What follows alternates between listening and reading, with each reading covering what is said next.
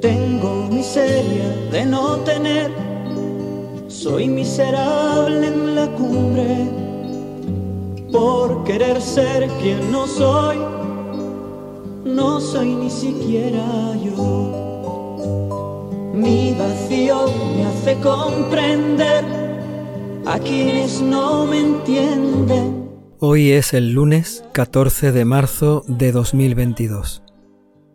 Es el lunes de la segunda semana de Cuaresma. El Evangelio de hoy se toma del capítulo 6 de San Lucas. Jesús enseña a sus discípulos sobre la misericordia y el perdón. Aunque sé que nada soy, alguien repite en mi mente. En el camino del seguimiento, los discípulos van aprendiendo del Señor. Jesús va dejándoles su palabra, hablándoles, enseñándoles en el camino hacia Jerusalén. En el Evangelio de hoy nos encontramos una de estas palabras, una de estas enseñanzas. Jesús no habla con parábolas, no habla con comparaciones, sino que directamente se dirige a sus discípulos para decirles, para pedirles que sean misericordiosos, que no juzguen y que vivan el perdón y la misericordia con todos. Espero ser yo algún día. Esta es la enseñanza que también nosotros recibimos en el Evangelio que escuchamos hoy. Sed misericordiosos, no juzguéis, no condenéis, Perdonad y seréis perdonados, dad y se os dará. Dios promete que verterá una medida generosa y rebosante si verdaderamente nosotros medimos con generosidad, con misericordia, con disponibilidad a nuestros hermanos. Tratado con violencia, nunca quisiera sentirme. Jesucristo nos invita a fijarnos en su Padre. El Padre es misericordioso. Vosotros sed misericordiosos también, porque Dios practica la misericordia. Haced vosotros lo mismo. Aprended lo que significa misericordia quiero y no sacrificios.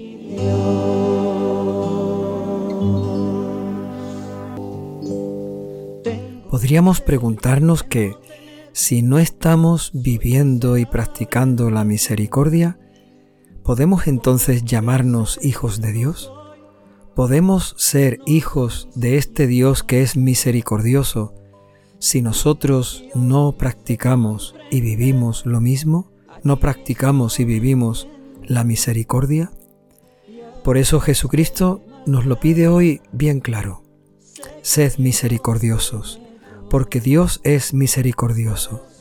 Sed misericordiosos, porque sois hijos de Dios. Espero que algo nazca de mi nada, aunque sé que nada soy. A continuación de esa enseñanza vienen otras dos que tienen mucho que ver entre ellas.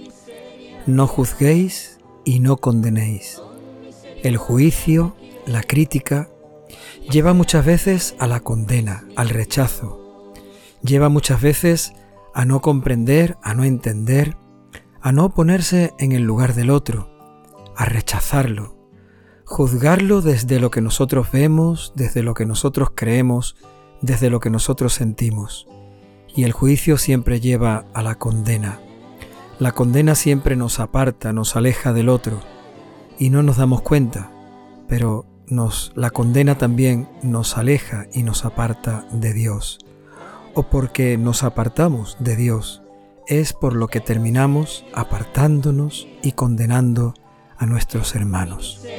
Yo espero que algo nazca de mi nada, aunque sé que nada. Hasta ese momento en el Evangelio Jesús nos ha dicho lo que no tenemos que hacer. No juzguemos y no condenemos. Pero ahora nos va a hablar de lo que sí hemos de hacer. Perdonar y dar. Perdonad y seréis perdonados. Dad y se os dará. o tratado con violencia. Nunca quisiera sentirme. De alguna manera Jesús está haciendo un resumen en esta palabra del Evangelio de aquella bienaventuranza en la que se hablaba también de la misericordia. Sed misericordiosos, bienaventurados los misericordiosos, porque ellos alcanzarán la misericordia. Y alcanzar la misericordia de Dios significa ser bienaventurados. Por lo tanto, practiquemos la misericordia para que podamos en esa bienaventuranza alcanzar la misericordia de Dios. No soy, ni siquiera yo. Mi vacío me hace comprender por eso Jesús habla a continuación de la recompensa, del premio, del pago que tendrán aquellos que vivan la misericordia.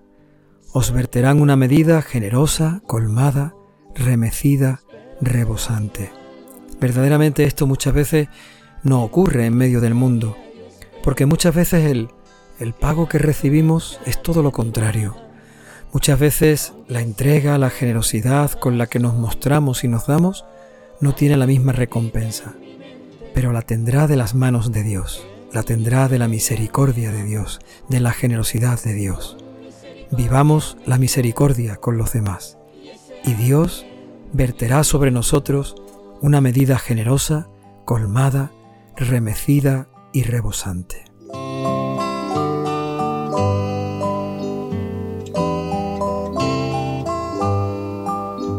Y todo este Evangelio Jesús lo termina con esta palabra, con esta frase, con esta sentencia. La medida con la que vosotros midáis será la medida que se usará para mediros a vosotros. Tal como nosotros midamos a los demás, así Dios nos medirá a nosotros. Si medimos a los demás desde el perdón y la misericordia, entonces Dios nos medirá desde un perdón y una misericordia mucho más grande que el nuestro.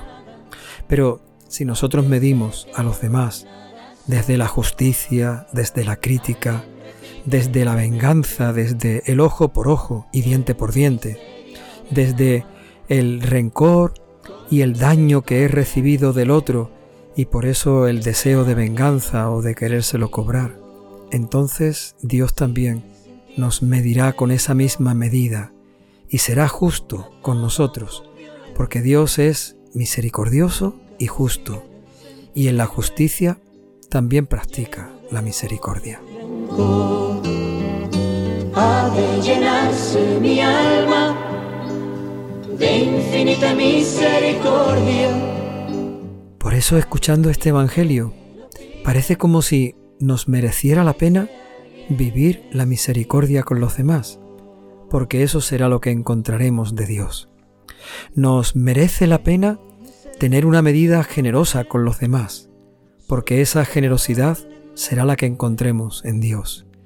Nos merecerá la pena vivir la misericordia que Dios derrama y nos muestra cada día en nosotros.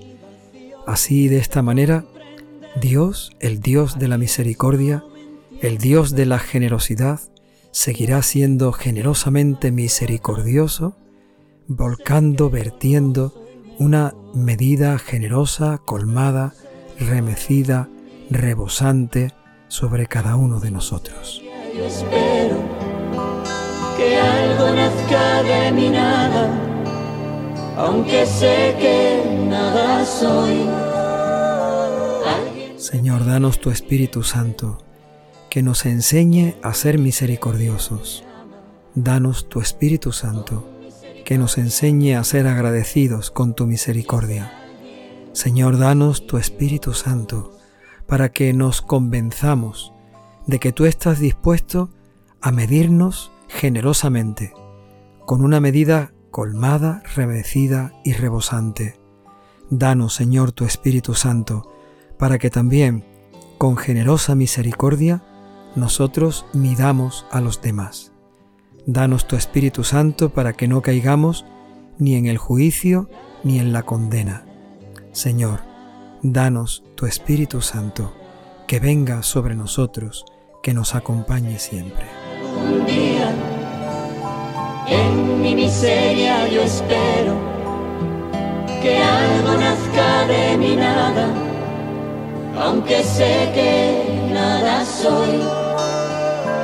Alguien repite en mi mente que en mi miseria me ama, con misericordia me quiere y ese alguien es mi Dios. Si me sintiese herido o tratado con violencia, nunca quisiera sentirme lleno de odio y rencor. Ha de llenarse mi alma de infinita misericordia. Hay alguien que me lo pide y ese alguien es mi